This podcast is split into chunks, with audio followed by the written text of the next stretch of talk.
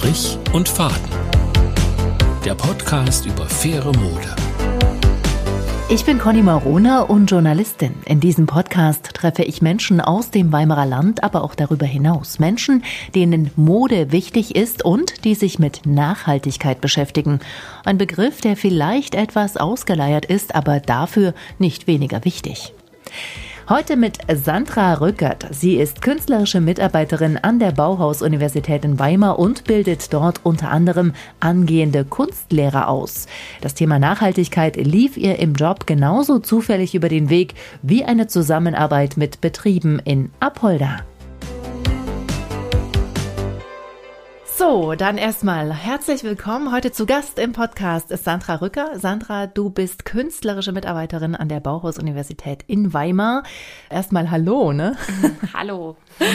Sandra, was machst du genau an der Bauhaus-Universität? Also ich bin als künstlerische Mitarbeiterin an der Professur Kunst und ihre Didaktik. Wir bilden in einem Team aus fünf Personen, also eine Professorin und vier MitarbeiterInnen, die Studierenden im Lehramt Kunst aus. Ähm, nicht nur, also zu uns kommen eben auch die anderen Studiengänge wie freie Kunst, ähm, Produktdesign, Medienkunst, Mediengestaltung, ähm, visuelle Kommunikation. Wir arbeiten im Projektstudium und versuchen so interdisziplinär wie möglich Menschen aus verschiedenen Hintergründen, Perspektiven, mit verschiedenen Jobperspektiven ähm, zusammen auszubilden. Und hauptsächlich äh, geht uns es uns aber um das Lehramt. Das heißt, wir machen am Ende Lehre ähm, und versuchen die auch so zu gestalten, wie wir uns eben wünschen, dass junge Menschen ähm, später in die Schulen oder aber auch außerschulische Vermittlungsinteraktionen ähm, gehen und ähm, ja darin ähm, lehren. Also quasi wir versuchen gute Vorbilder zu sein in der Lehre, machen aber auch Forschungsprojekte, wo es ähm, um ja, Vermittlung in Universität, aber auch in Schulen geht. Ich glaube, das ist so grob das, was wir machen. Ja. Die Bauhaus-Universität, die zeichnet sich aus, dass sie immer sehr, sehr praktisch ist. Ist das bei euch auch der Fall in eurem Studiengang? Hauptsächlich, genau. Also ähm, der Hauptteil der Credit Points, die die Studierenden bei uns sammeln müssen, liegt natürlich total im Praktischen, vor allem in der künstlerischen Praxis, bei uns im Lehramt.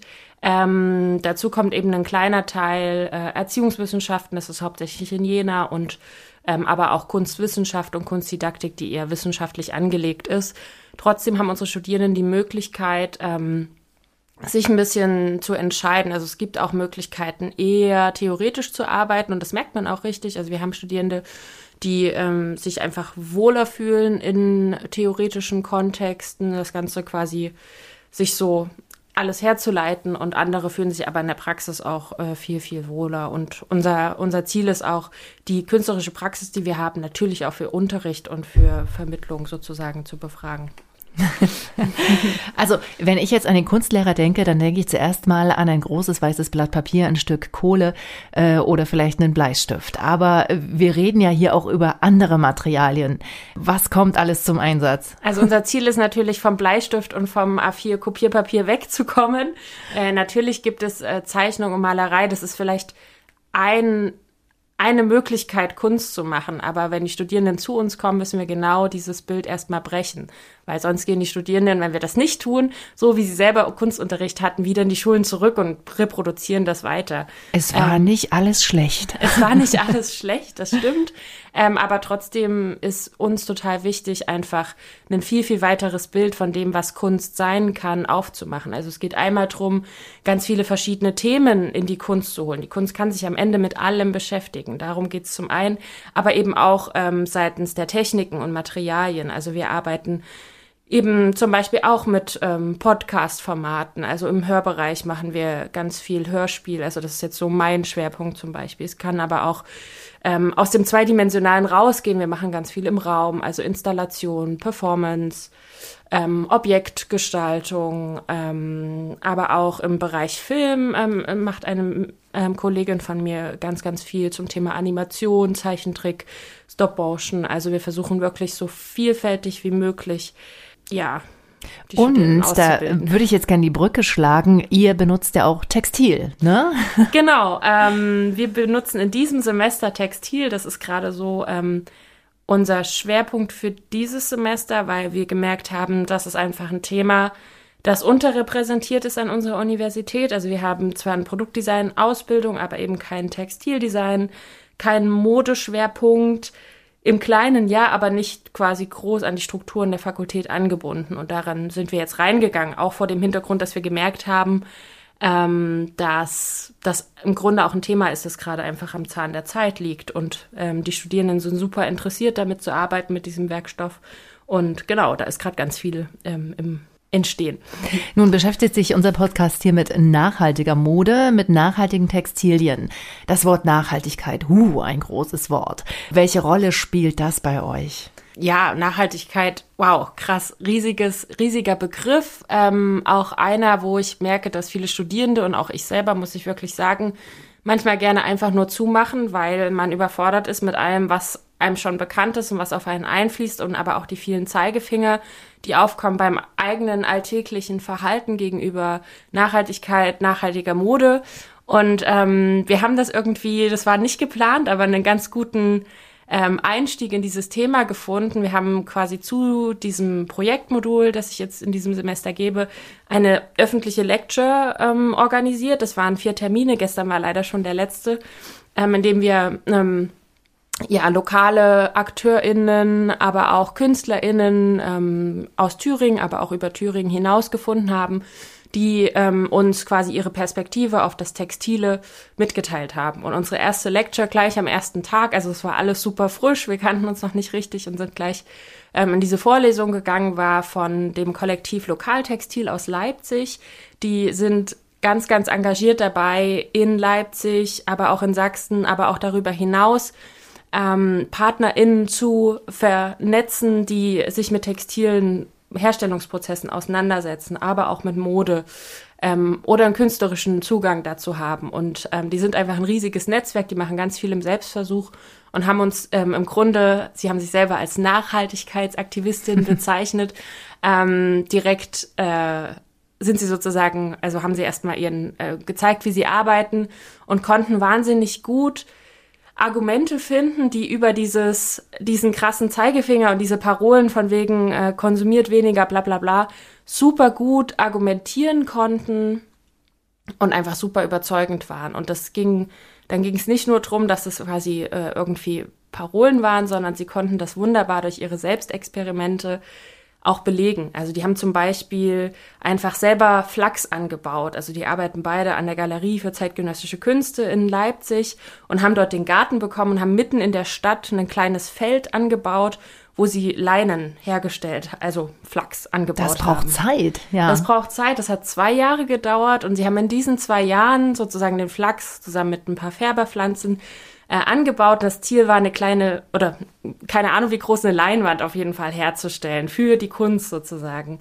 Und in den zwei Jahren sind sie die ganzen Prozesse vom Rösten über Hecheln und was da nicht alles noch dazukommt gegangen mit verschiedenen AkteurInnen in Sachsen und auch über Sachsen hinaus. Sie sind das alles mit dem äh, Rad gefahren oder aber auch mit der Bahn, um quasi ihren CO2-Abdruck ähm, da so niedrig wie möglich zu halten. Ja, und das hatten, durchgezogen, ja. genau.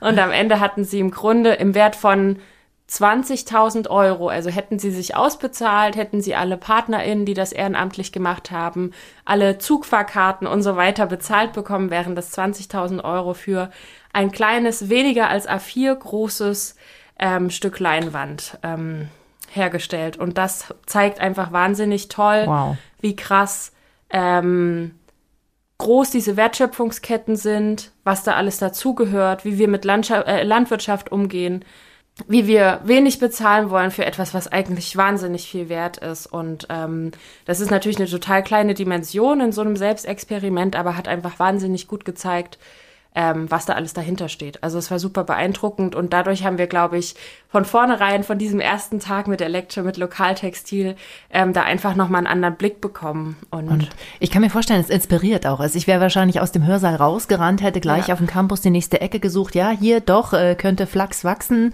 äh, ab ins Färberdorf Neckaroda um die Ecke, erste Kontakte knüpfen. Ja, kann ich mir vorstellen.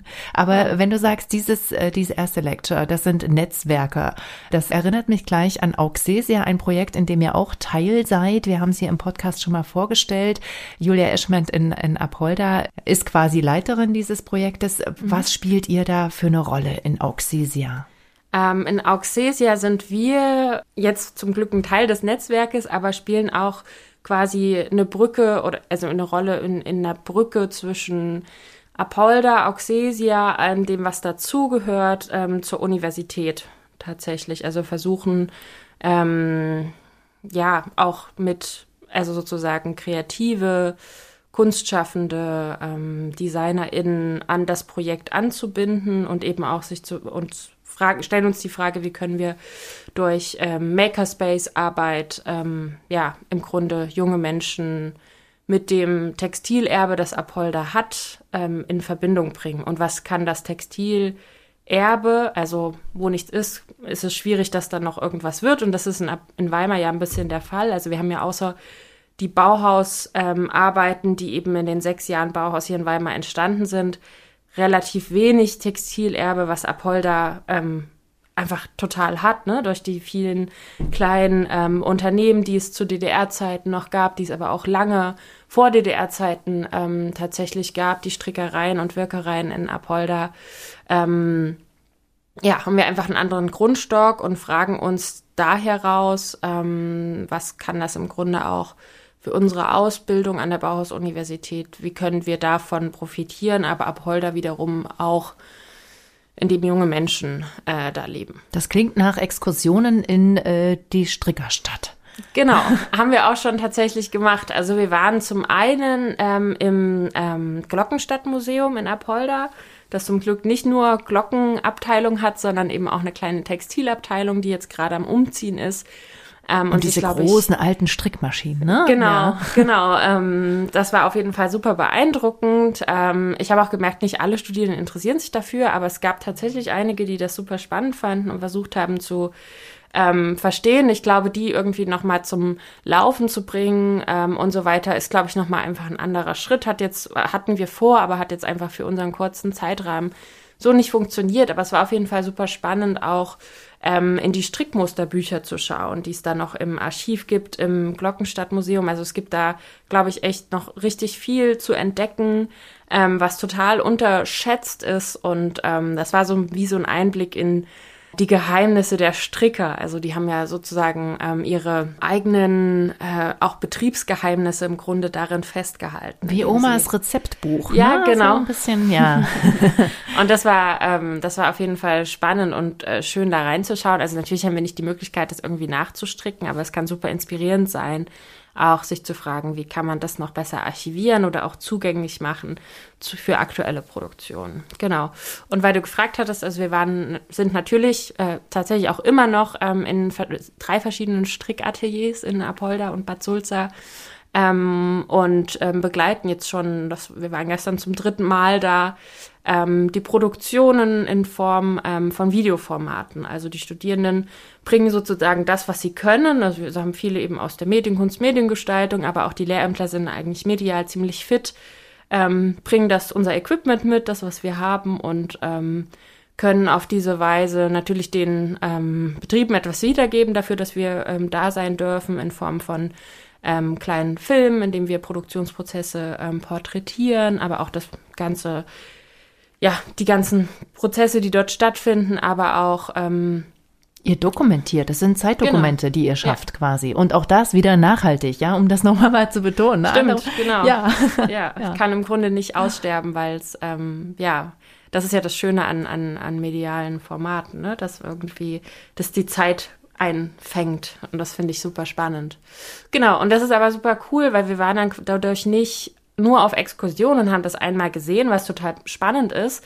Und ich habe jetzt gestern gemerkt, als wir das dritte Mal da waren, am Anfang dachte ich mir, oh Gott, und es wird vielleicht super langweilig, aber wird es nicht, weil man einen viel, viel tieferen Einblick bekommt ähm, in dem, was da eigentlich alles dazugehört. So mitten auf dem Land irgendwie eine Strickerei zu haben, die Sachen zu vertreiben, aber auch sich ähm, einen, eine Kundschaft aufzubauen, das ist super spannend und echt ähm, richtig cool. Und jetzt haben wir auch so gemerkt, es war schon unser letzter Drehtag gestern leider, offiziell.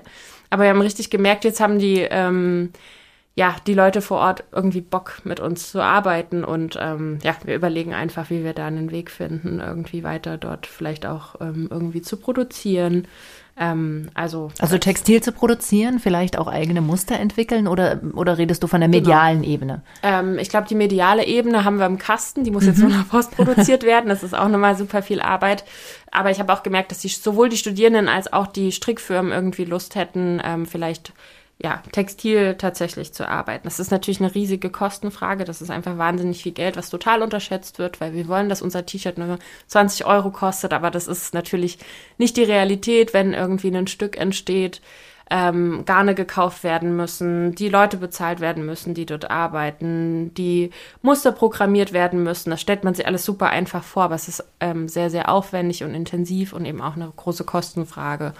Und da gucken wir einfach, ähm, wie wir uns einbringen können, möchten. Genau. Es ist äh, vor allem spannend, weil ich denke mal, es ist auch eine Inspiration generationenübergreifend. Ne? Ihr sehr jung, mhm. ich will die Stricker jetzt nicht älter machen, als sie sind, aber es ist jetzt äh, nicht mehr die allerjüngste Generation. Funktioniert auch, ja?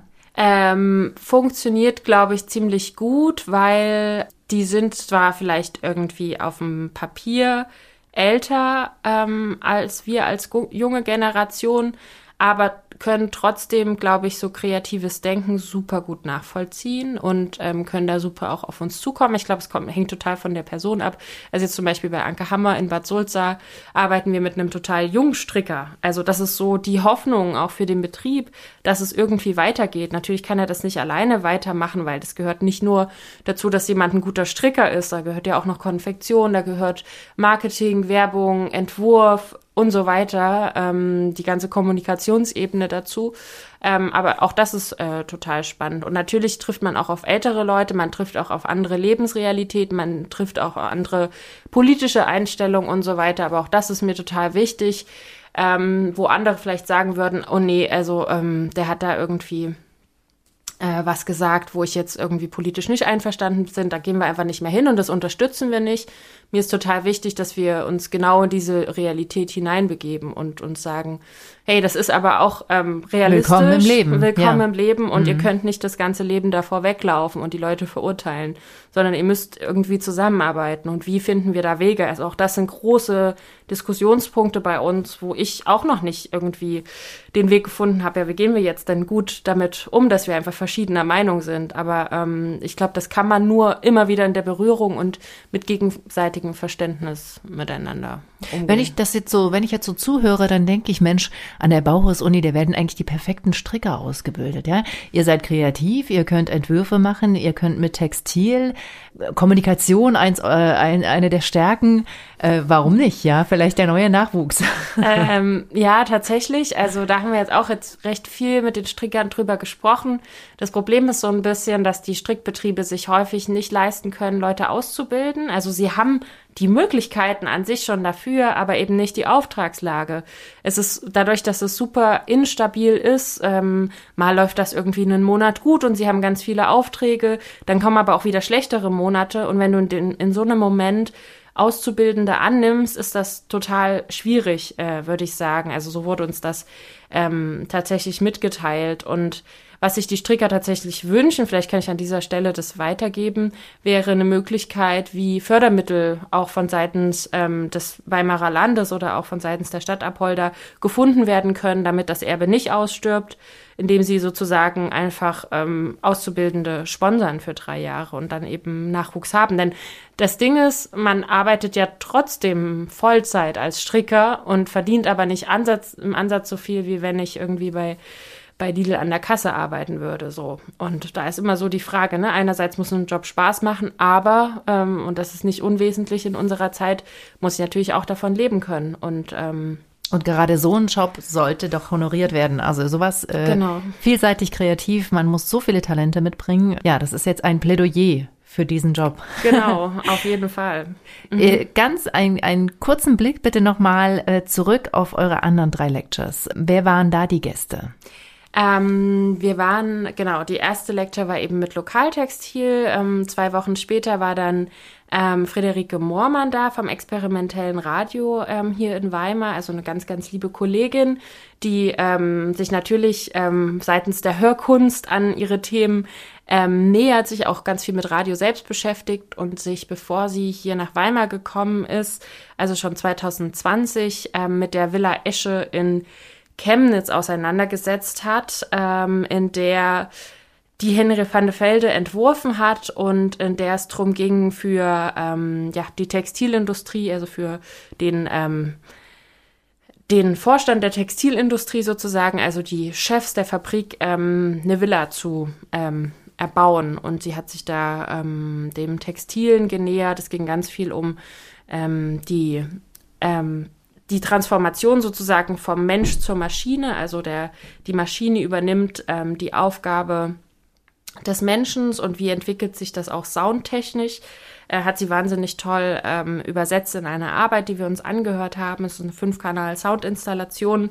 Ähm, die haben wir nur im Stereo-Mixdown gehört, weil das wäre ziemlich aufwendig gewesen und auch nicht den Räumen, die wir haben, gerecht, äh, die ähm, Soundinstallation zu zeigen. Genau, aber ähm, uns war eben wichtig, auch zeitgenössische künstlerische Positionen in dieser Lecture zu vertreten und dann zu zeigen, dass es nicht immer nur darum geht, dass ich mit Textil selber arbeite, was Friederike tatsächlich auch zum Teil getan hat, sondern eben auch von seitens anderer medialer Zugänge mit diesem Thema arbeiten kann. Verrückt. Also da kommt man ja beim Denken kaum hinterher, ja? genau. Nein, das sind ganz andere Zugänge. Also ja. ja. Faszinierend. Ja, genau. Mhm. Und dann war ähm, zwei Wochen später dann Judith Raum äh, nur virtuell zu Gast, aber auch das hat super funktioniert. Judith Raum ist freischaffende Künstlerin in Berlin, ähm, bezeichnet sich selbst, ähm, oder ich würde sie als künstlerische Forscherin bezeichnen. Sie ist zum einen ausgebildete äh, Philosophin, aber eben auch ausgebildete Künstlerin und ähm, kann das wahnsinnig gut, sich in Themen hineinzubegeben, wahnsinnig tief zu bohren, zu forschen, zu archivieren und Sachen, die längst in Vergessenheit geraten sind, aufzuarbeiten. Sie hat die ganzen letzten drei bis vier Jahre an Otti Berger geforscht. Otti Berger war eine Textilkünstlerin am Bauhaus, aber in Dessau, also nicht in Weimar. Und sie hat ähm, die Stoffe untersucht, die damals sozusagen entstanden sind. Also das Bauhaus hat natürlich versucht, neue ähm, Gewebe, neue Gestricke sozusagen in der Textilwerkstatt zu entwerfen die auch sehr in Vergessenheit geraten sind. Das Besondere an Otti Berger ist auch, dass sie in Auschwitz ähm, ermordet wurde. Das heißt, es gab keine Retrospektive für sie, während Annie Albers natürlich die Gelegenheit hatte, all das, was am Bauhaus entstanden ist, zu reflektieren, eine Autobiografie zu schreiben, das Ganze zu katalogisieren, ähm, uns zu hinterlassen, warum sind wann welche Stoffe entstanden, hatte ähm, Otti Berger eben keine Möglichkeit dazu. Und mhm. auch ihre Zeitkolleginnen haben das nie aufgearbeitet. Und Judith Raum aus Berlin hat sich die Aufgabe gemacht, das nachzuvollziehen. Also hat versucht, ähm, Zeitzeugen gibt es natürlich nicht, aber Zeitzeugnisse, Briefe und so weiter so aufzuarbeiten, dass man verstehen kann, nachvollziehen kann, wann Otti Berger welchen Stoff wofür ähm, sozusagen entwickelt hat. Da ging es ganz viel eben auch um den künstlerischen äh, Zugang, wie kann ich mit Gewebe auch Kunst schaffen, während andere BauhäuslerInnen ähm, Gewebe hergestellt haben, um Architektur zu machen, ne? um irgendwie. Der praktische Nutzen, ja. Der praktische mhm. Nutzen und sie war aber eher auf der künstlerischen Seite und hat eher versucht, experimentell ähm, damit zu arbeiten. Also das war super spannend und mit Judith Raum ging es auch ganz viel darum, ähm, wie können KünstlerInnen sich überhaupt finanzieren als künstlerische ForscherInnen. Also ihr Problem ist, also ich, ich habe es als Problem rausgehört, dass sie eben nicht alleine in künstlerischen Galerien arbeitet, wo es Wertschätzung für künstlerisches Arbeiten gibt. Sie arbeitet ähm, eben hauptsächlich auch in außer also oder kunstfernen, sage ich mal so, Institutionen. Und da gibt es dann häufig keine Wertschätzung für künstlerisches Arbeiten. Das heißt, sie muss ganz viel über Fördermittel ähm, arbeiten, will natürlich die Leute, die mit ihr zusammenarbeiten, gut ausfinanzieren und bleibt dabei aber selber auf der Strecke. Und da ist es, das ist so ein. Das ist schon fast ein politisches Problem, ne? Das kann man auch so da anpacken. Total. Ja. Schmaler Grad und für uns aber auch total wichtig, weil an sich wäre es ein Paradies, so arbeiten zu können wie Judith Raum. Aber es ist trotzdem dann eben problematisch, wenn es darum geht, ähm, sich zu finanzieren. Ja, der, der Kühlschrank will trotzdem gefüllt werden. Ne? Auch wenn genau. wenn die Arbeit äh, noch so viel Spaß macht, da wären wir auch wieder beim Stricker. Äh, ja. Du möchtest trotzdem satt werden am Ende des Tages. Ja. Total. Ja. Genau.